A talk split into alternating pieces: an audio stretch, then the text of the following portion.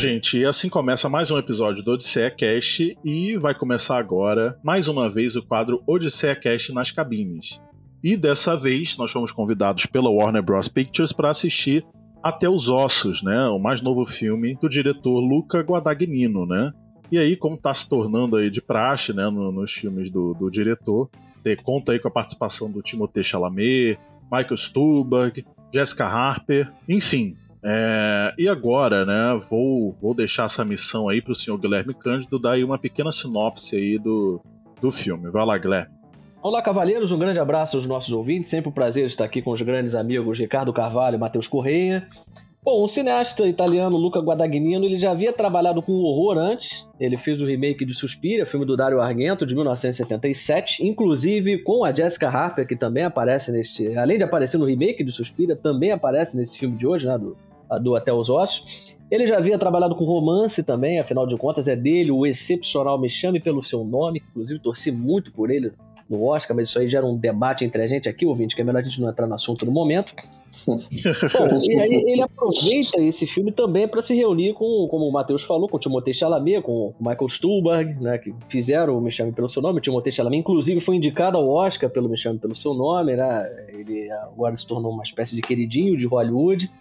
E bom, mas quando você assiste a esse Bones and All, né, que é o título original, a primeira coisa que salta aos olhos é um elemento assim que ele é o ouvinte pode ficar absolutamente tranquilo que esse, esse episódio ele é livre de spoiler. A gente vai aqui conversar sobre o filme, mas vamos preservar a experiência de quem está assistindo esse. de quem está ouvindo esse episódio.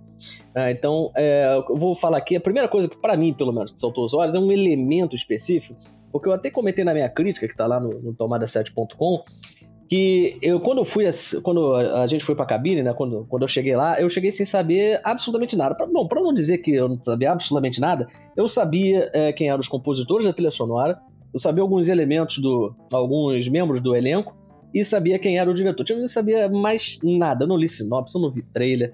E aí, quando eu me deparei com esse determinado elemento, né, porque o filme ele vai se desenrolando, ele parece aquele coming of age é, tra tradicional, convencional, aí ele começa a direcionar ali, que você fala, hum, vai ser aquele filme né, de, de escola, vai ter um romance aqui.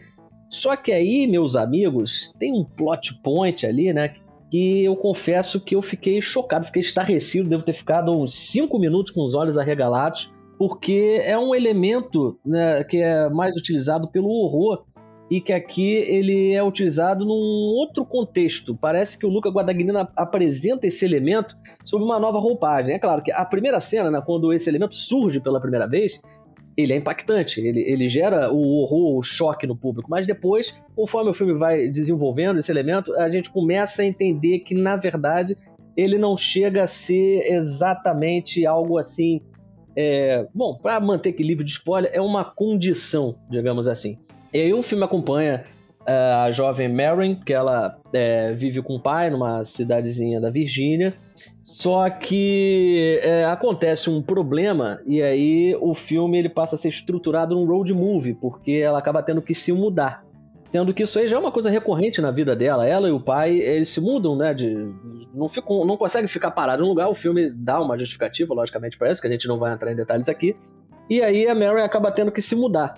E aí, nessas andanças, que afinal de contas, como eu disse, é um road movie, né? Um road movie tem que se manter em movimento, e aí, enquanto ela tá lá nessa trajetória, alguns personagens marcantes surgem no caminho dela. E entre esses personagens surgem, é, surge primeiro o Sully, interpretado pelo Mark Rylance, Mark Rylance, que muitos devem se lembrar como vencedor do Oscar por Ponte dos Espiões, do Spielberg.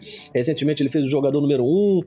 Enfim, é, já é figurinha carimbada. Não com o Timothée Chalamet, mas ele tava em Não Olhe Para Cima, né? É verdade, verdade, Não Olhe Para Cima. Fez uma versão bem caricata ali, né, de um determinado bilionário, né? E, e, é interessante porque a primeira aparição do Mark Rylance, ele faz aquele mesmo tipo bondoso, né, da, daquela voz hesitante, fala pausada, baixa, né? É, e aí o personagem vai se desenvolvendo. Depois surge o próprio Timothée Chalamet, né? Que interpreta o interesse amoroso da, da Mary, faz aquele tipo mais rebelde. A gente vai entrar em detalhes aqui, mas só para situar você, ouvinte. É um filme que ele começa a se desenrolar como um coming of age tradicional, mas depois ele se transforma num, num road movie. E o mais interessante de tudo é que Até os Ossos é uma, é uma alegoria sobre a solidão. Então, embora ele possa ser encarado, né, muitos que forem assistir o filme depois vão se lembrar desses elementos, né, que tem um potencial, tem uma vocação para escandalizar o público, mas que na verdade o âmago do filme, né, o cerne dele é completamente diferente disso aí. Ele é uma mera alegoria sobre solidão e eu já adianto aqui que é um filme que eu gostei muito, escrevi sobre ele, né, falei, tá lá no tomada7.com e vai ser um prazer conversar sobre ele com, com os grandes amigos. Bom, e agora, né, o senhor Ricardo Carvalho aí, que eu tô esperando demais para saber a visão dele sobre esse filme. É, bom dia, boa tarde, boa noite, senhores. Olá, ouvintes. Vai ser difícil fazer chegar aos pés dessa introdução que o senhor Guilherme Cândido trouxe pra gente, né? Esse mestre uhum. da, da, da, da, fala e da, da sinopse é realmente complicado. Mas, é, primeiramente, devo dizer que nesses três dias assim que a gente ficou até chegar essa gravação, eu fiquei pensando bastante sobre o filme, né? Escrevi um pouquinho, aí amassei, joguei fora, escrevi de novo. Fiquei, assim, matutando sobre o filme, sabe? E tem muitos elementos que me agradaram no, no, no filme. É, principalmente por esse caso do road movie, que é um estilo de, de, de, filme que, que eu gosto particularmente. É, eu até comentei com os amigos aqui, depois do filme, que me lembrou uma pitada assim de Badlands, do Terrence Malick, né, que temos a presença do Martin Sheen atuando, personagem principal. E tem uma, uma pegada parecida, assim, né? Pra não chegar a muitos spoilers, quem viu o filme já, já vai estar tá pegando as mensagens que eu quero dizer. É, gostei bastante do elenco, né? Eu estava apreensivo para ver a Chloe Sevigny, não sei qual é o sobrenome dela, mas a atriz que já esteve em Psicopata Americano, é, Humo, do Harmony Corrine, esteve em Kids, do Larry Clark, que é um diretor que o Matheus gosta. E, é... Ela trabalhou no We Are, Who We Are também, desculpa te interromper, mas é que foi uma minissérie é, do próprio Luca Guadagnino, né? Então ele resgatou Olha. esse mini. Não, e é interessante isso, você ter comentado isso do We Are Who We Are, porque ela falou em entrevista é, que quando o Luca Guadagnino chamou ela para fazer o Até os Ossos, ela disse: Olha, eu trabalho com você até se meu personagem tiver uma fala. E no final, o personagem dela só teve uma fala mesmo. É verdade. Enfim, continue aí, Ricardo. É esse, ponto, é esse ponto que eu queria chegar, inclusive. Muito obrigado por ter falado isso, porque ela tem pouco tempo de tela, mas o pouco tempo de tela que ela tem, pelo menos para mim, eu gostei bastante, assim. Ela entregou uma ótima atuação ali. Eu fiquei. É uma cena chocante. Ela demora para aparecer, lindo, mas. Né? É, assim, e é, de resto é um, realmente um romance assim, nada convencional. Eu acho que é o tipo de romance que essa geração que estamos estando agora vai se impactar bastante com o filme. É o tipo de filme que a geração vai, vai amar, cara. Vai chocar, é, é grotesco, vai deixar você devastado com certas cenas. É, do começo ao fim, cenas assim bem pesadas que você vai ver mas, de certo modo, também tem momentos ali com a dupla do, do Timothée Chalamet com a Taylor Russell fazer um belíssimo casal. Eu gostei da, gostei da química dos dois. Tem cenas ali lindas, com a fotografia maravilhosa. É até interessante você falar sobre isso, Ricardo, que eu queria deixar um alerta aqui para os ouvintes é, passarem bem longe das peças publicitárias do filme. Tentem não assistir teaser, trailer, tentar olhar sinopse, sabe? Porque tem, na verdade, tem um trailer específico desse filme, acho que é o trailer 2, que eu não sei nem se já, já lançaram ele no, no Brasil, né? Nesses canais brasileiros. É, mas a geração vê sem legenda mesmo, então é bom avisar, né? Pois é, isso que é um problema, porque ele. Tudo que a gente está tentando manter aqui em segredo, a gente está tentando, na verdade, preservar a sua experiência, ouvinte, para que você tenha essa surpresa é, e tenha realmente uma experiência muito boa na sala de projeção. E acontece que esse trailer específico, não sei se outras peças publicitárias acabam é, também contando a, a, é, esse, esse detalhe, esse elemento, mas esse específico que eu tô falando, logo nos primeiros segundos, ele já apresenta justamente essa cena que eu falei, né, do, do plot point, e que é uma pena, porque é, esse, essa condição dos protagonistas é uma coisa inerente a eles, É, eu esqueci até de mencionar que é, tudo que acontece nesse road movie e tudo mais é, acaba funcionando como uma jornada de, até de autoconhecimento do, dos personagens, além de ser de um amadurecimento, justamente por conta dessa condição, né, que serve como pano de fundo, que na verdade é uma necessidade que, para ela ser atendida, né, que ela requer, digamos assim, medidas drásticas. Né? Então, e os trailers, infelizmente, eles entregam isso. Então, se você já for ao cinema com isso em mente, talvez a sua experiência não seja tão rica como foi a nossa. Eu queria abordar um, uma questão com vocês. E assim, eu vou só ser um agente aqui provocador, né? Para saber aí o que, que vocês acham sobre isso, né? É, esse filme, né, foi o primeiro filme a, ser, a ter a distribuição é, comprada pela MGM depois da compra é, pela Amazon, né? E assim, é, eu queria saber de vocês se vocês acham que isso influenciou no tom do filme ou a quem o, o, o, o a qual público o filme quer atingir. Porque assim, eu acho que, que até os ossos, apesar de ter muito mais substância, né? Não me entendam mal, do que é, certos filmes aí adolescentes que são bem pobres assim de conteúdo, eu acho que esse filme, eu acho que ele vai ter capacidade de, ao mesmo tempo que tem muita substância, é, chamar a atenção desse público. Até porque, assim, é um filme, sabe, com um Timothée Chalamet, né? É um filme que tem ali, é, por detrás, pode-se dizer, aliás, por detrás é até errado, né? Porque o filme tem... O, o romance é uma chama, né, do, do, do filme. É, mas tem todos esses aspectos, assim, tanto o elenco quanto até a montagem, né? Para um filme de época, é, a montagem surpreende, né? Tem alguns, é, alguns elementos de montagem assim que me surpreenderam para um, um filme é, da época que é passado, né? Esse e... passa em 1984, se não me engano, não é isso? É. Exatamente. E é uma montagem, é, é eu acho, ousada para esse estilo de filme, sabe?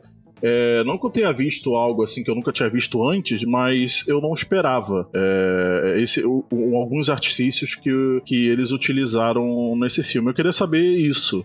Se vocês acham que esse filme tem um poder, vai ter o poder de chamar um público que, que acompanhou aí obras com talvez pouca substância, mas vão se, se, se interessar por esse filme, por vários elementos que eles têm. E se vocês acham que, que, que a compra da MGM pela, pela Amazon também tem interferido nesse, nesse sentido? Enfim, só uma provocação. É, eu acho que é um filme que ele tem muita ousadia né, de tudo ali. Ele cheira a ousadia, né? É, é, vai conseguir, com certeza, agradar tanto o público jovem quanto o público mais velho. E principalmente vai dar um, uma assustada nessa geração, como você falou, que está acostumado com histórias mais padronizadas, assim, meio amenas, né? E com certeza vai tirar as pessoas da zona de conforto por completo. Agora, sobre outra questão, acho que o Guilherme pode dar uma complementada melhor para mim.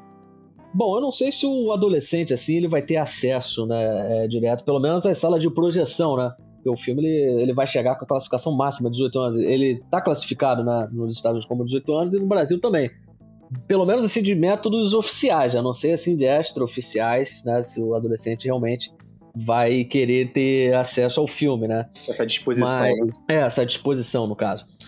É, obrigado. Mas é, eu acho o seguinte: com, com, uma adaptação literária, né, aquele subgênero dos, dos livros Young Adult, né, que já, já geraram assim uma infinidade de adaptações, muitas inclusive descartáveis, clichês, né, que que se debruça sobre estereótipos, convenções. Esse filme, de fato, ele vai na contramão.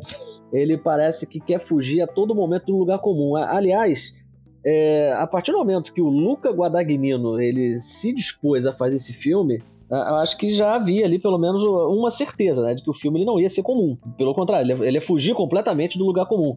Eu acho que é isso que ele acaba fazendo. Então, o espectador, seja ele adolescente, né, seja ele adulto, idoso, enfim, eu acho que esse filme tem um apelo universal porque é, ele fala de amor, né, e ele fala de outros temas aqui é, universais e, e aí, como você falou também na questão da montagem, ele tem uma linguagem que surpreende, surpreende porque é, as transições a forma como alguns aspectos são trabalhados, inclusive é, a forma crua com que o filme é, detalha alguns aspectos. Claro que tem outros que a gente não vai entrar em spoiler aqui, mas que poderiam ser melhor desenvolvidos, mas no geral eu acho que é um filme que ele tem um apelo universal. Aí que tá, pelo fato de que dele lidar com um aspecto que é mais com para o horror, talvez isso afaste um pouco os espectadores.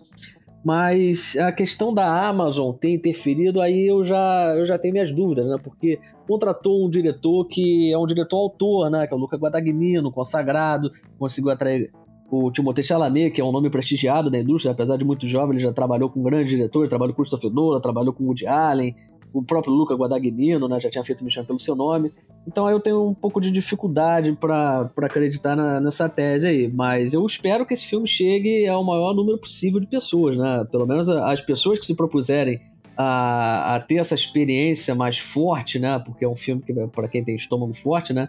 Eu acho que vai ser difícil essas pessoas se decepcionarem. Mas assim, eu, eu concordo absolutamente com, com, com o Guilherme, é, é, complementando mais ainda que ele já me complementou, é porque realmente, assim, não é todo mundo que é adepto aos filmes de terror. Tem muita gente que, na verdade, se afasta desse tipo de filme. Exatamente. Entendeu? Tem gente que não, é, é, o tipo de tema, cara, que tem gente que simplesmente não encosta, sabe? Tem gente que, pô, testa uma comédia, testa um romance, não gosta muito e tal. É, várias coisas. Agora, o terror, tem gente que nem quer chegar perto. Só que, assim, é, a nossa geração, ela já tá. É uma, uma, outra cultura. A gente já tá acostumado, até os mais jovens, a ver coisas pesadas, assim tal. A gente vai de séries e filmes aí que ficaram famosos que beiram a certas situações pesadíssimas de se ver. Então, é, é o tipo de filme que realmente é, eu torço muito, como o Guilherme falou, que ele seja universal. Porque é um filme que tem na playlist de músicas, assim, é, não autorais, né? Músicas antigas demais, porque é um filme de época, né? Então vai ali agradar o pessoal mais velho. Até porque o, o, o, tema road movie é uma, uma coisa que se acontece assim já faz muito tempo, né? É uma estética, assim, que agrada as pessoas mais velhas. E o elenco também, ele é carregado de pessoas jovens. Então aí vai agradar o pessoal jovem. Tem toda uma questão ali de romance que agrada. Então tem de tudo, assim, cara, pra, pra essa geração abraçar demais esse filme. E eu espero bastante, porque é a cara dessa, dessa geração. Eu acho importante, né, é, é, a gente citar que o filme tem um elenco muito bom, né? Tem um, um, um ganhador do Oscar, né, que é o Mark Rylance. Tem é, duas pessoas que foram indicadas ao Oscar, o Timothée Chalamet, a Chloe Severing, é, desculpe aí a, a pronúncia. É, e é tem... complicado mesmo, é complexo. é complicado. É, e tem boas atuações, né? Apesar de alguns atores ali terem ficado ali na, na convenção, nas convenções e tal, mas é, tem boas atuações, né? Você achou a, a, a atuação do Timothée Chalamet, o Matheus Digna? Você que é um ótimo fã dele? Tem alguma coisa a comentar sobre isso? Então, cara, eu confesso que teve, teve algumas cenas que eu vi um pouco de exagero e eu vou ter que utilizar o termo overacting. é, não, é, não é toda hora, mas, por exemplo, tem, tem uma cena aí, não, não é spoiler, talvez seja spoiler de experiência para alguns mais é, é, né? afetados. Né? É. Uh, por exemplo, na farmácia, né? Que ele ele, ele, ele adota um tom assim de. De, do, do, já até usei essa palavra com vocês, vocês ficaram me sacaneando, do physique the roll, essa coisa da movimentação muito exagerada do, do corpo e tal, que eu não gostei muito, e apesar de ser fã dele, mas não sou, eu não, não sou fã chita de, de nada na minha vida. E que foi a apresentação do, do, personagem, né, cara? Primeiro contato que a gente tem com a gente, né? Então realmente te causou um estranhamento. É, não me, não me desceu tão bem, assim. Eu, pelo menos o início ali, a entrada ali do Timothée Chalamet. Mas depois me agradou, sim. Eu não acho que. Eu acho que tá longe de ser a melhor atuação da carreira dele. Mas eu acho que ele fez o trabalho dele bem. Ok, né? Um, um surpreende é, okay, máximo, mas ok. É. E o senhor Guilherme, o que, que você acha? Olha, eu não achei o Timothée Chalamet assim over, não. Eu acho que, inclusive, a, a primeira aparição dele, a apresentação do personagem, eu acho que ela é marcante justamente por isso. Acho que era essa a intenção.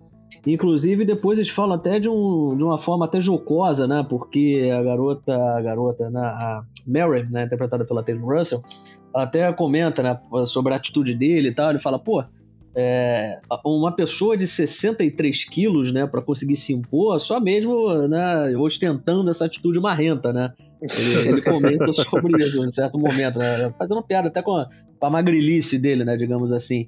E eu acho que o Timothée Chalamet, na verdade, eu, ele é um ator que, que me agrada. Eu, eu já comentei até com vocês aqui que eu gosto dele. É, não em todos os trabalhos.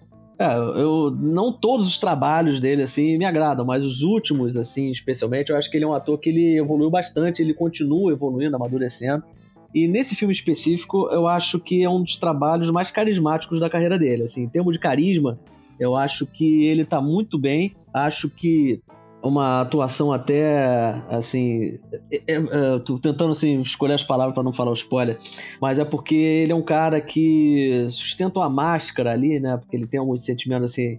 É, que são mal resolvidos, né? E aí por isso ele tem que se né, apresentar né, complexado, na boa palavra. Ele é um cara que tem que aparentar ser frio e inabalável. Tem uma cena que se passa numa lanchonete, que ele tá ali aos berros, falando com todo mundo. É uma cena até sutil, porque o Luca Guadagnino ele faz um, um, plano aberto normal, não chama atenção para si, a própria Taylor Russell não, não reage tanto assim, e ele tá ali, ele levanta da cadeira, fala os berros ali no meio de uma lanchonete, a garotinha começa a olhar para ele, ou seja, ali ele deixa claro que é um cara que não tá ligando para nada. Então ele sustenta aquela faceta, um cara inabalável, psicologicamente forte, quando na verdade ele né, não é nada daquilo, né? A gente descobre que ele é um cara até atormentado pelo passado dele. E eu acho que o Chalamet ele consegue é, navegar bem por essas nuances. Agora, é, não é o tipo de papel, diferente, por exemplo, do Me Chame Pelo Seu Nome, que ele teve um vasto espaço ali para poder desenvolver. O personagem teve muitas oportunidades para poder dar vazão ao talento dele. Nesse filme, eu acho que ele tem ali talvez dois momentos assim dignos de nota que ele consegue realmente demonstrar o talento dele. Mas acho que, assim, é, falando até de, de, premiações, de atuações do ano, eu acho que não, não, chega a ser uma atuação tão superlativa assim. Eu acho que é, nós já tivemos atuações superiores às dele, mas é, ele tá muito longe, assim, de, de ser uma, uma atuação ruim. Eu gostei da atuação dele, achei que ele tava bem no filme.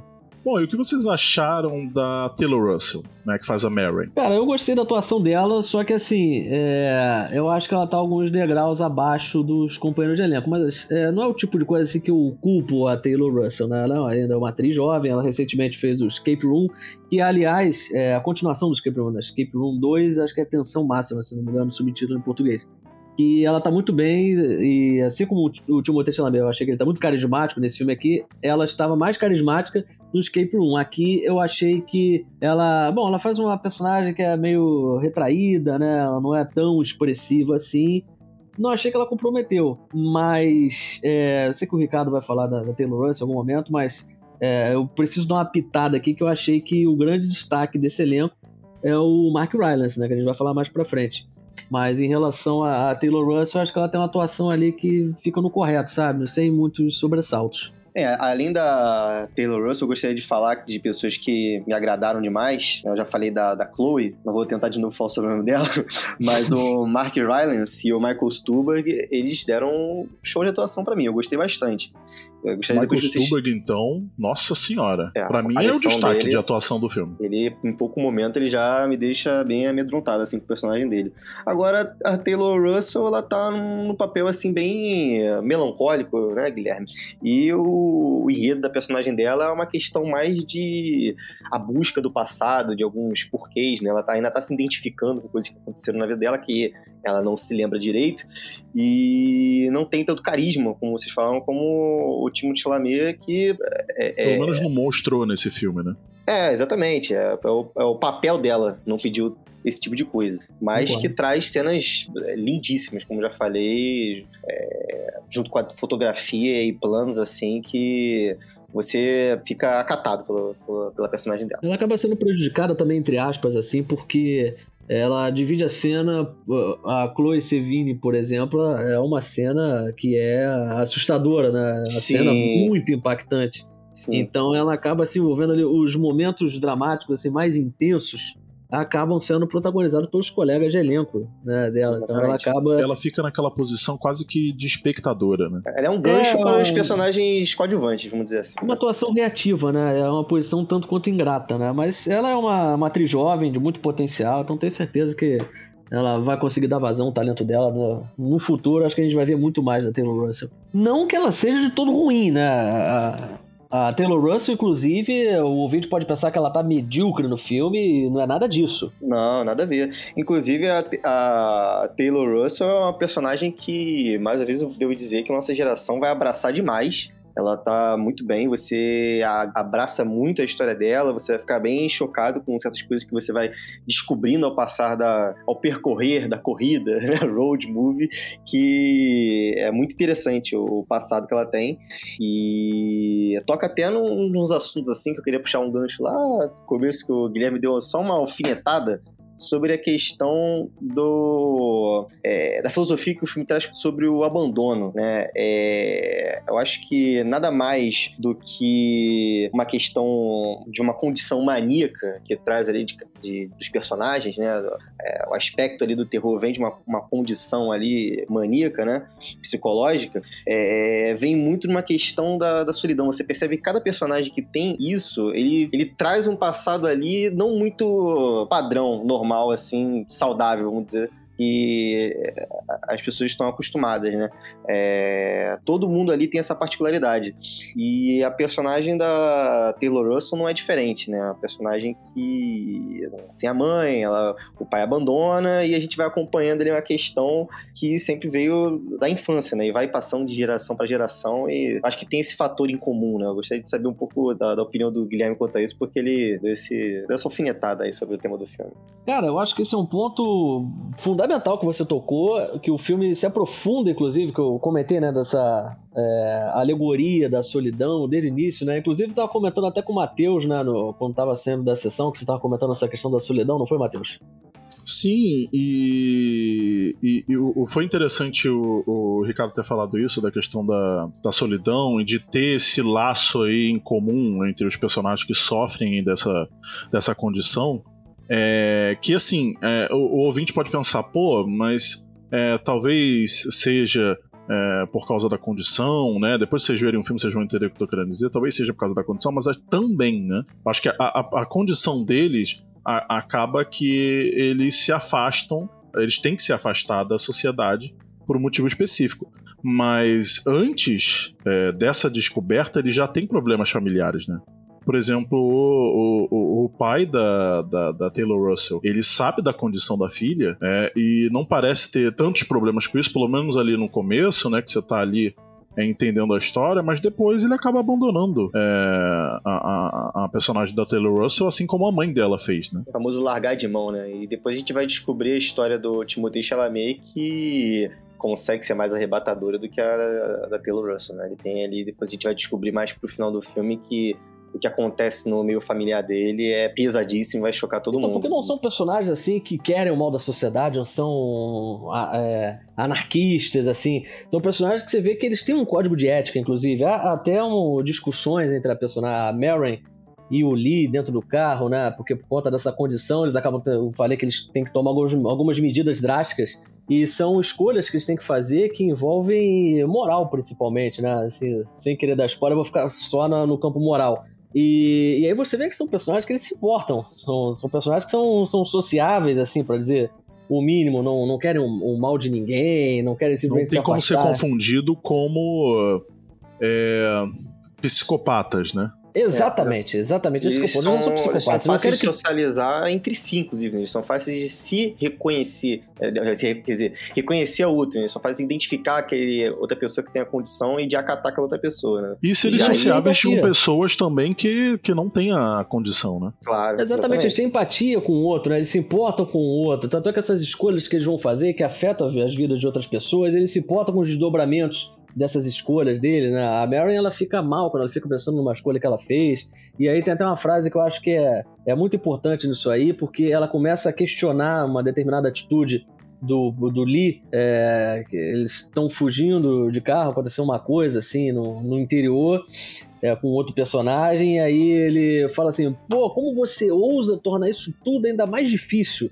Né? Porque ele sabe que aquilo ali é difícil, sabe que é uma condição que é uma situação realmente complexa, né? E todo mundo sabe da, das consequências do, dos atos deles, né? Então, é, e aí ela fica questionando aquilo ali. Talvez é uma coisa que ele não, não tenha pensado assim de imediato, mas como é, ela tá nova naquela situação, né? A primeira coisa que vem à mente.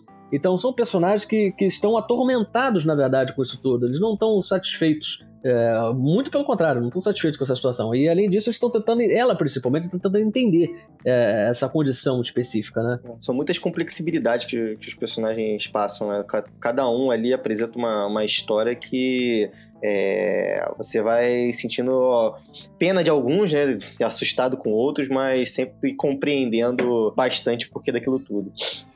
Vocês acham que o Michael Stuhlbarg. É, é porque assim, é, é, é, muito pequeno, né? A participação dele. Mas assim, eu fiquei tão empolgado. Vocês acham que, que vale uma indicação em, em, em, premiações? Assim, pelo tempo de tela, eu não acho impossível, porque a gente já teve alguns atores e atrizes ganhando, ganhando prêmios por uma cena, ah, inclusive. Ah, isso aí. Deve falar também da Judy Dance. Exatamente. Pô, então aí eu acho que isso aí não seria um empecilho. Agora, eu acho que eu sou, eu sou suspeito de falar mesmo, admito que eu sou um fanzaço do Michael Stuhlbarg. É, acho que ele, inclusive, merecia uma indicação Oscar pelo Me Chame Pelo Seu Nome, porque o papel dele é de uma sensibilidade ímpar, o discurso que ele faz ao final é uma coisa apoteótica. Mas nesse filme ele tá assustador, concordo plenamente, mas acho que ali o clima é, favoreceu muito também, né? Um clima muito sinistro ali, fotografia, Sim. a luz da fogueira ali, a própria direção. A trilha. Exatamente, a comentar também sobre a trilha do, dos compositores Trent Reznor e Atticus Ross, que já ganharam dois Oscars, né? um por a rede social e o outro recentemente pelo Soul, da Disney Pixar. E essa cena, ele tá muito bem, inclusive, né, a gente tava comentando na cena da cabine, ele tá meio parecido com o Joaquim Phoenix também, né? Ele tá é, Vocês foram pro outro lado. Eu não achei muito isso, não, mas tudo bem. Ah, eu achei que ele tá. identificação, tá a arte na identificação tem esse, tem esse poder, realmente. Não, e o Michael Stuhlbarg, né, junto com o David Gordon Green, é, eles, eles servem assim pro filme, né? O personagem deles é, funciona assim com o filme como também uma amostra que, bom, a gente não tem conhecimento populacional das pessoas que têm essa condição. E o personagem ali da, do Lee e da Maureen, eles tomam conhecimento que, pô, é, nem todos têm essa aí, esse senso de moralidade que nós temos, nem todos seguem um, um código de ética é, é, como nós seguimos e tudo mais. E, enfim, né? E até como curiosidade aí, né? O David Gordon Green, né? Que contracena com o Michael Stuhlbarg, ele é diretor aí dessa nova trilogia de filmes do, do, do Halloween. Exatamente. Inclusive, tem episódio do Odisseia Cast sobre o último Halloween. Por favor, ouvinte, se não ouviu este, pode correr lá que esse episódio é muito bom. Fica propaganda aí. Eu ia comentar disso do, do Guilherme ter falado da trilha, né? Porque eu achei assim. É, nos momentos ali, né, mais românticos, né, é, ali do, do Timothée e da Taylor, é, não me impressionou tanto, mas nos momentos tensos, cara, me impressionou demais, porque a trilha tem uma coisa assim, meio eletrônica. E, e, e impressiona mais ainda por, exatamente por esse aspecto. É um filme de época e, e os caras conseguiram é, é, botar uma trilha daquela em momentos que precisavam de força, né? E conseguiram entregar de forma assim é, diferente, né? É, não tem ali é, nessa trilha é, clichês, sabe? Pelo menos nos momentos tensos eu não senti é, isso. Eu senti muito poder da trilha, assim. Ele foge completamente da zona de conforto nessa dupla, Trent Reznor e Atticus Ross, né? Que eles vieram do Nine Inch Nails, né? É, na verdade, eles eram Nine Inch Nails, né? É, perdão, porque eu não, não, sou um grande fã assim, né? não, conheço muito, na verdade. Ah, me senti ofendido agora, cara. Pô, eu gosto. eu tô brincadeira, eu gosto, mas é, não é esse ponto. É, eu gostei muito. É, é, uma marca registrada dele, né, o uso de sintetizadores. Né? Mas nesse filme aí, eles mesclaram né, sintetizador com os sibilos, ruído grave, e aí tem. Eles é, usam muito o violoncelo, né? Assim, tem, tem um. um ele, é uma trilha minimalista. É uma mescla, né, também de, de várias é, como, coisas, né? Como o Ricardo gosta de dizer, é, um, é exatamente, é um medley, né, ali que, que eles fazem, porque nos momentos tensos, um compositor assim mais convencional, um cara sem muita inspiração, ele é botar acordes ali graves, súbitos, né, para assustar Pra é, o Hans Zimmer ia dormir no teclado, né? Olha, não fala isso que eu sou um grande fã da trilha do, do Interestelar, pelo amor de Deus. Bom, é, e falso. Mentiu? Pô, que isso, rapaz? Eu sou um fãzaço do Hans Zimmer.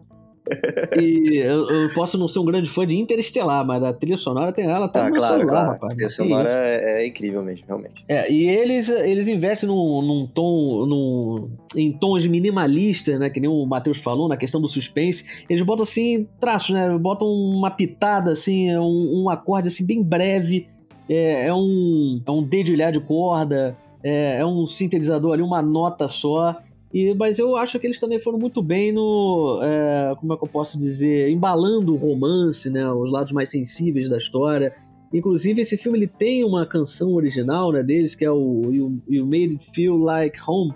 É, que eles compuseram né, a, a, canção original para o filme, tá inclusive apta a concorrer ao Oscar de melhor canção original, que eu acho que resume bem a trajetória do, dos protagonistas, a letra é muito bonita, então eu acho que o trabalho, a trilha sonora, não só a, a trilha sonora incidental né, é, deles, que eu acho que realmente é, é, muito bom, um trabalho acima da média, é um trabalho de destaque em 2022, mas a, a escolha das músicas, a playlist né, do, do filme, como o Ricardo já falou, é, eles escolheram a dedo as canções, né, Porque tem as canções não originais, né? Não Deixar originais, bem claro. Né, no caso.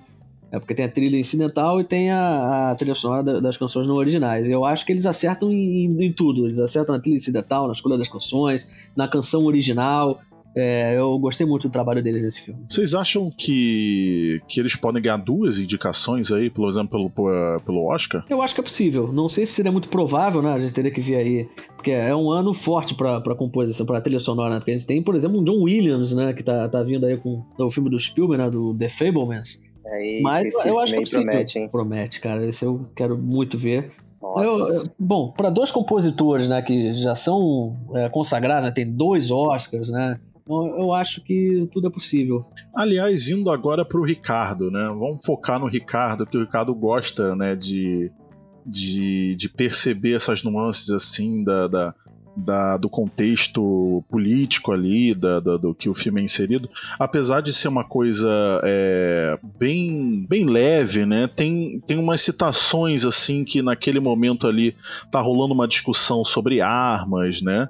E, e a proibição ou a, liberação total. E tem uma, é uma discussão em segundo plano assim que não sei, é, sinceramente não saberia dizer se foi relevante, é, foi tão relevante assim pro, pro discurso do filme, mas que tem uma, uma leve, uma leve é, comentada assim. Se eu não me engano aparece num, num rádio ou numa TV, alguma coisa do tipo.